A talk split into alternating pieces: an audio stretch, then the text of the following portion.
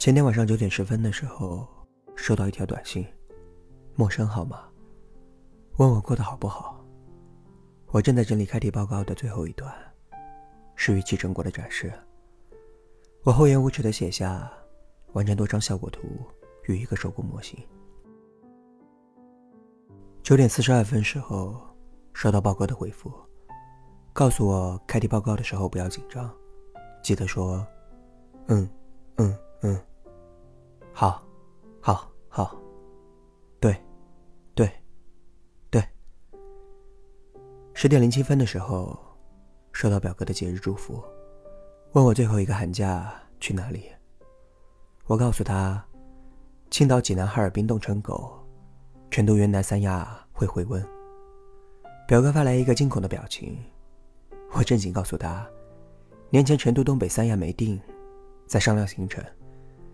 年后云南也没有订，再观望机票的价格，就是一起走的小伙伴订了，一个接着一个来找我花钱，我打算一一赴约。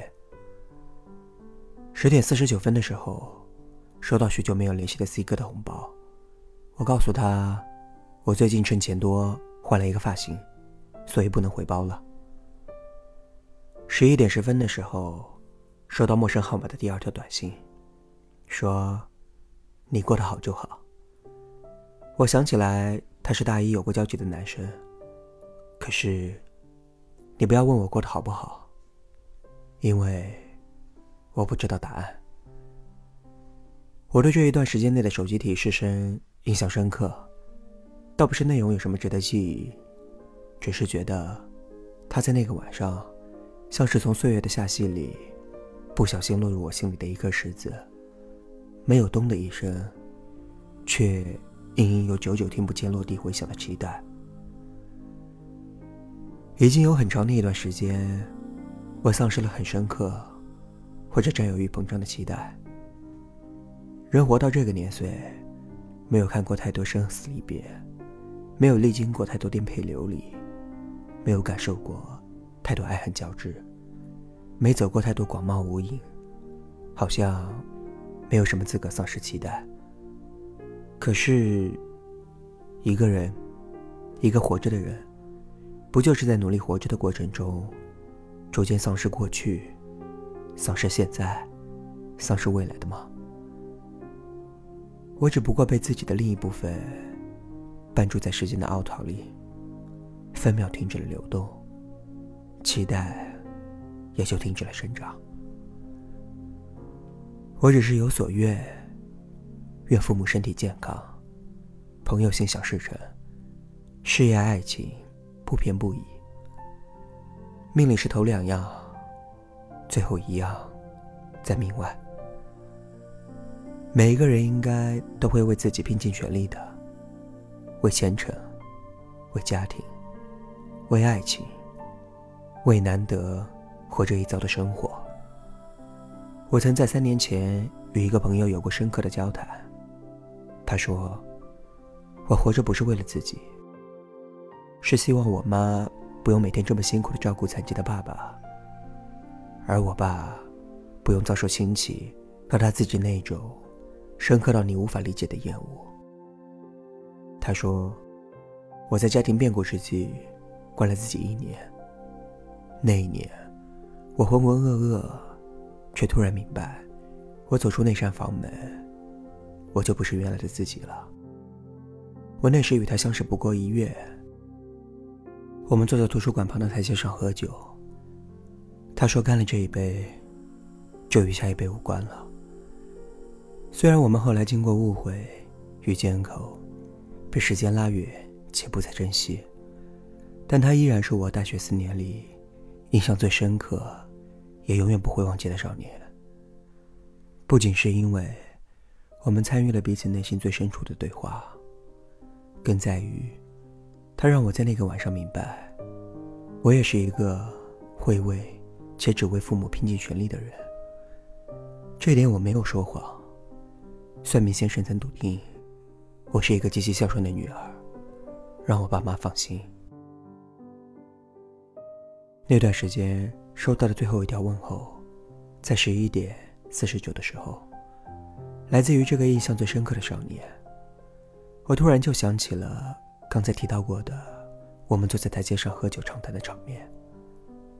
那时，我一个人坐在那里消化情绪，他带着两罐啤酒来接我交愁。我们说了两个多小时，包括他的家庭，与我的悲欢。不曾为我们只有过一次表演合作的非朋友关系而尴尬。我想到这些的时候，却突然发现，这一条条祝福与问候，都在将我从现在的凹槽里拔出来。他们至少会花费我一分钟的时间去思考发信人的信息、与自己的交集，甚至是与自己的过往。他们都提醒我，我浪费了去回忆。那些值得岁月里期待过的人事的资格。他们还提醒我，我忘本归于前方，并没有路。我自诩是一个非常懂得感恩的人，我珍藏于心的他人玫瑰，真希望依旧返人余香。可是很多事情是不可控制的，或者说，猜到开头。也猜不到结局。我在这些事情中所做的，就是为自己殚精竭虑。选择留在哪里，选择留谁，或什么在哪里，我把大多都放在三分钟热度、七分钟记忆、不好不坏、一场的集体分组里。即便是那些告诉我道理、教会我为人、促进我成长的人和事。我一直在不遗余力，把认定为无关紧要的大多排除在生活之外。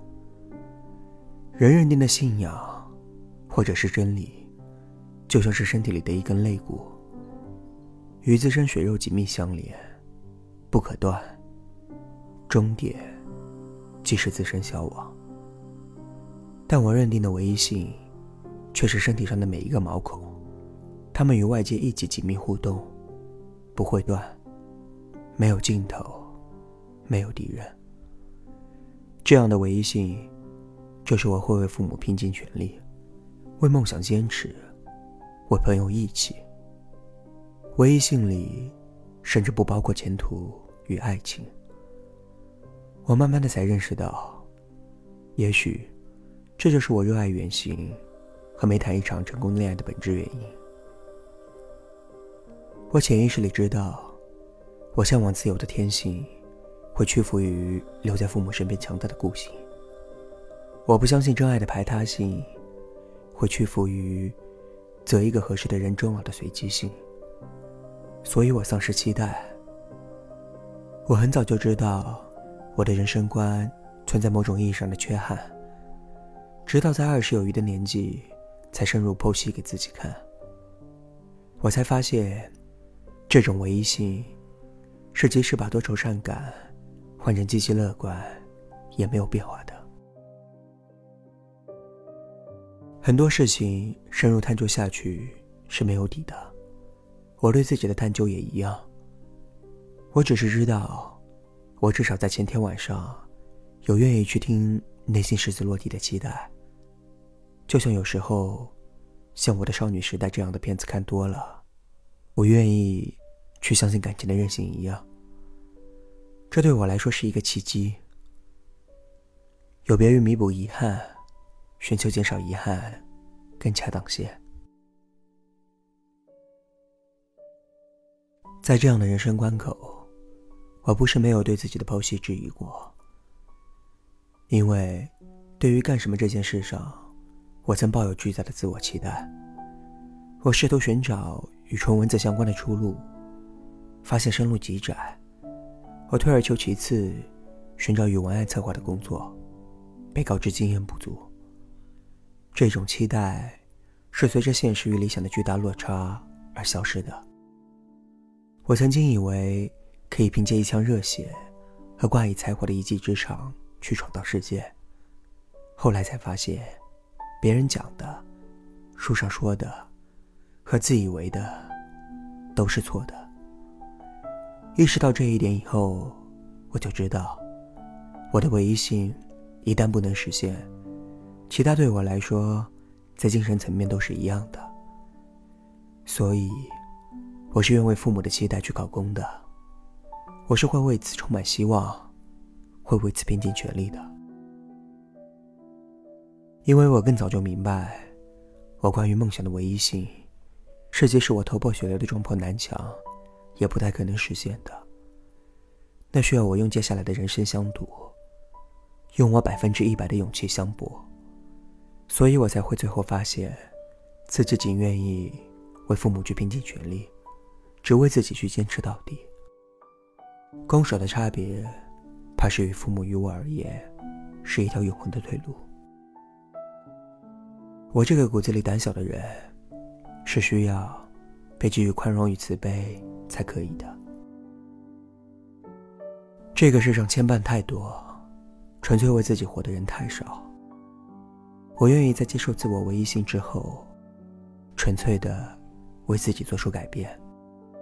这种改变，不是性格上的，不是为谁拼尽全力，还是坚持到底。是我要完完全全的找回期待，找回我来到这世上。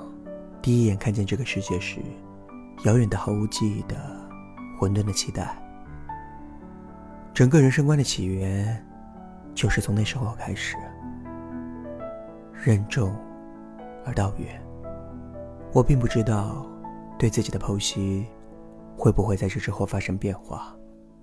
但我知道，三年前在台阶上，少年和我讲：“喝完这一杯。”就与下一辈无关的时候，他或许就是告诉我：只有丧失所有原来的期待，重新找回后来的期待，才能走出人生的困局，真正意义上的重活一回。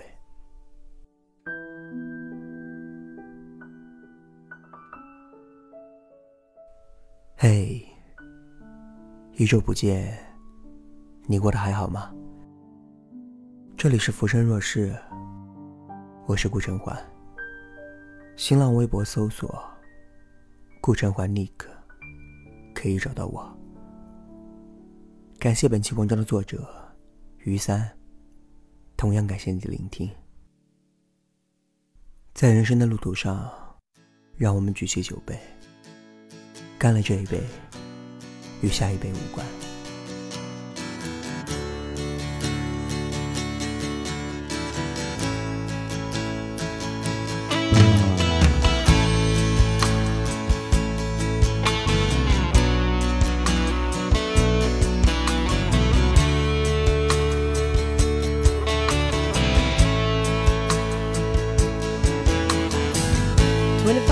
as I'm alive is still trying to get up that great big hill of hope for a destination. I realized quickly when I knew I should that the world was made up of this brotherhood of man, for whatever that means. Into a crisis.